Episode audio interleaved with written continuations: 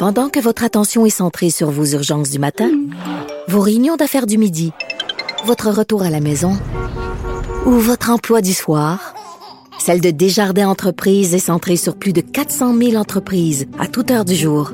Grâce à notre connaissance des secteurs d'activité et à notre accompagnement spécialisé, nous aidons les entrepreneurs à relever chaque défi pour qu'ils puissent rester centrés sur ce qui compte, le développement de leur entreprise. Radio. Les rencontres de l'heure. Chaque heure, une nouvelle rencontre. Nouvelle rencontre. Les rencontres de l'heure. À la fin de chaque rencontre, soyez assurés que le vainqueur, ce sera vous. Cube Radio. Une radio pas comme les autres. Chronique juridique euh, avec euh, Nada Boumefta. Bonjour Nada. Bonjour Mario, belle entrevue. Félicitations à la communauté nous. C'est super de voir qu'il s'implique en politique. Bravo. Oui. Le son quand même, on, on se rend compte les tours cellulaires, tout ça, on est euh, on est loin la Natashquan. Le son était pas était pas idéal de faire de la radio. Euh, Parle-moi de cette euh, cette affaire là, qui revient devant les tribunaux euh, d'une f- la famille décimée dans l'accident à Beauport. Oui, alors euh, c'est un sujet qui est quand même assez d'actualité et sur euh, des accusations qui sont un fléau euh, au Québec et dont on a décidé, entre autres, de rendre les peines plus sévères depuis un dernier changement de loi qu'il y a eu. On parle ici de faculté affaiblie. Une famille qui, en début de septembre, malheureusement, quatre personnes de la membre de, de cette famille ont perdu la vie en raison d'un chauffeur qui était en faculté affaiblie. Et normalement, Mario, les, les accusations là, peuvent varier. Certaines vont cibler des taux, euh, si on réussit à avoir un taux, d'autres vraiment les facultés affaiblies, mais les sentences qui ont augmenté, les peines minimales qui ont changé. Euh, entre autres, le fait que les amendes, quand on est un premier euh, première fois accusé de ces sentences-là, ça varie entre 1500 dollars plus des possibilités d'avoir une sentence euh, sévère avec suspension de permis. Quand on est récidiviste, on parle de détention euh, ferme, dont à peu près 30 jours de détention. Mais dans les cas où il y a des morts ou des blessés, les sentences maintenant, et c'est ce qu'on voit, il y a une tangente qui est prise par nos tribunaux vers des sentences plus sévères. Normalement, on voyait des sentences qui allaient jusqu'à à peu près 10 ans, on dépassait pas plus euh, ces sentences-là, et les gens, généralement, quand ils sont accusés de ce type d'infraction, d'infraction-là, pardon, sont remis en liberté. Dans ce cas-ci, le juge a décidé de maintenir l'accusé détenu en, en mentionnant que la preuve était accablante, qu'il était évident pour lui qu'il euh, pouvait être un risque pour la société, donc a, a décidé de le maintenir en détention. Et ça, c'est des facteurs aussi qu'on considère hein, quand on est sur enquête caution, c'est-à-dire pour la remise en liberté.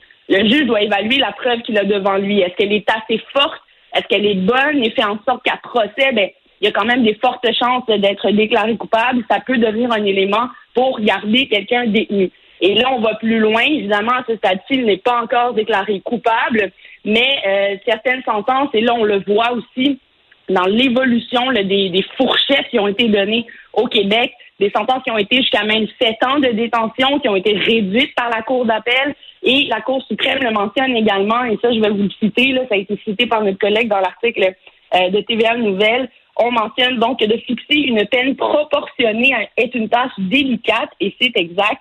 En effet, tant les peines qui sont clémentes que les peines trop sévères peuvent miner la confiance du public dans l'administration de la justice. Alors, même s'il y a mort d'homme, par exemple, on va quand même regarder au niveau de la gravité, la sentence, euh, juger en fonction de qui on a devant nous. Est-ce que c'est un récidiviste? Est-ce que c'est un individu qui, c'était la première fois de sa vie, qui se retrouvait en faculté affaiblie derrière le volant?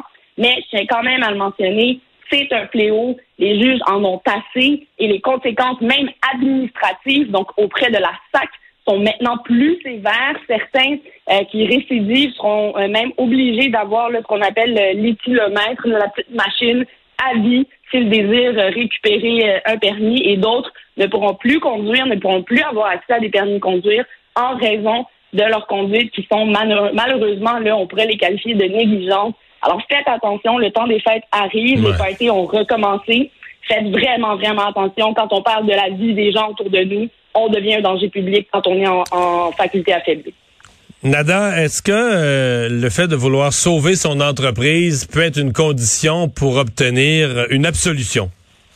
Alors, on demeure dans euh, le sujet des sentences. Encore une fois, comment donner la bonne sentence à l'individu qui est devant nous? Évidemment, une des premières choses qu'un juge va regarder, c'est la gravité des gestes qui sont posés. Puis ensuite, on va y aller dans l'individualisation de la peine, voir qui est devant nous et qu'est-ce qui vient nous plaider pour, par exemple, atténuer sa sentence ou quel facteur est-ce qu'il peut nous amener pour lui donner une sentence plus clémente. Rappelons quand même les faits ici. C'est un individu qui était accusé d'avoir agressé sexuellement une dame lors d'un party qui avait eu lieu, euh, que lui-même ou sa conjointe organisait, si je ne me trompe pas, et euh, avait été jusqu'au bout de cette affaire-là en procédant à l'enquête préliminaire, en procédant au procès et plaidait essentiellement qu'il voulait aider la jeune dame qui était en boisson lors de la soirée, avait voulu l'aider à bien se coucher, à, à être confortable, mais finalement, les gestes qui ont été reprochés ont été retenus. Il a été déclaré coupable et sur sentence qu'il demandait au juge au niveau de la clémence. Et c'est là où c'est assez particulier, Mario, parce que la, la compagnie qu'il gère, euh, vraisemblablement, est une compagnie qui aide les gens normalement qui sont en boisson, qui est en lien avec l'alcool, mais lui-même a profité de la situation d'une jeune femme qui était euh, intoxiquée et le juge n'a pas pris du tout, du tout cette justification-là pour pencher vers une sentence atténuante comme l'absolution, qui est essentiellement la sentence la plus faible, la plus basse.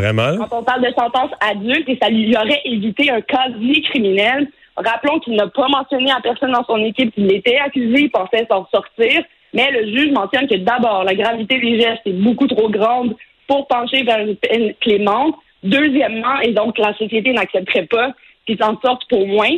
Deuxièmement, de plaider qu'on a un travail, ça, ça aurait pu être un facteur effectivement atténuant qu'on peut considérer. C'est des choses que je plaide, moi, pour mes clients, par exemple, s'il a besoin de voyager, s'il risque de perdre son emploi, s'il a un antécédent judiciaire, la Cour peut en tenir compte pour réduire la sentence. Mais il faut quand même le voir dans la globalité du dossier et voir quel impact ça va avoir. Et surtout, dans les cas où les gens désirent aller jusqu'à procès, c'est leur droit, mais n'a pas accepté, il n'a pas plaidé coupable avant. Donc, tout ça, le juge en a tenu compte du fait qu'il ne, finalement, ne retenait aucun facteur atténuant autre euh, pour réduire sa peine et il fait face aujourd'hui à une détention d'un an euh, de prison et il se voit clairement euh, avec les conséquences d'un antécédent judiciaire. Donc, il ne s'en sort pas, mais c'est effectivement un, un facteur ou à tout le moins un argument qu'on peut plaider dans la cour pour avoir une sentence plus légère. Nada, on a vu cette histoire en fin de semaine d'apparence de partialité. En fait, il a fallu même euh, que des réponses soient données. Apparence de partialité, c'est dans le, nouveau procès de l'ex-juge Jacques Delille. Oui, en fait, on n'a pas encore commencé ce procès-là. J'ai bien hâte de voir le début.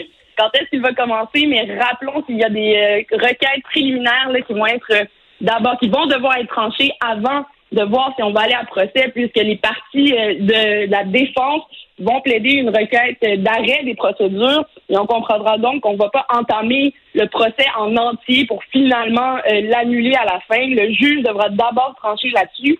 Et sachant que c'est quand même une requête décisive qui pourrait finalement mettre un terme à cette euh, saga judiciaire-là, ben, la couronne est arrivée lors des discussions avec euh, un élément assez particulier. C'est là qu'on voit en Mario que les deux parties essayent vraiment euh, chacune de leur côté, d'amener des arguments pour faire pencher la balance de leur côté. Et on souligné le fait que la petite fille du, juge, l'ex-juge, pardon, Jacques Delisle, était dans le même cercle d'amis qu'un petit-fils du juge actuel qui entendrait les requêtes. Il y avait même eu des likes, des échanges sur les réseaux sociaux entre les deux et a souligné ça comme étant un élément potentiel de partialité du fait que ce juge-là ne pourrait peut-être pas bien tranché de la décision euh, qu'il aura à prendre, qui est quand même assez décisive, rappelons-le, dans ce dossier-là. Et le juge a rapidement répondu à cette affaire-là en mentionnant qu'il est capable d'être impartial et que c'est pas un élément suffisant pour qu'il ait à se retirer. Et rappelons que ça peut être des éléments en marge, ça peut arriver. Moi-même ayant eu des dossiers où, par exemple, et c'est arrivé le rare, c'est très rare, mais quand ça arrive, c'est à nous de le souligner en défense, par exemple, quand on voit que le juge connaît la victime ou connaît quelqu'un qui travaille dans le dossier, ben normalement, on demande qu'il se récuse. Et ça, c'est une question, évidemment, d'impartialité. On veut que le juge soit impartial, mais normalement, on prend tous pour acquis que les juges en sont capables de prendre des décisions et de mettre de côté tout élément qui pourrait influencer leurs décisions, autre que ceux qui seront présentés devant eux. Donc, ce sont des, des décisions quand même assez intéressantes surtout dans ce dossier-là qui n'est pas encore commencé, donc euh, à suivre. Vraiment. Hey, merci beaucoup. Merci. Bye bye.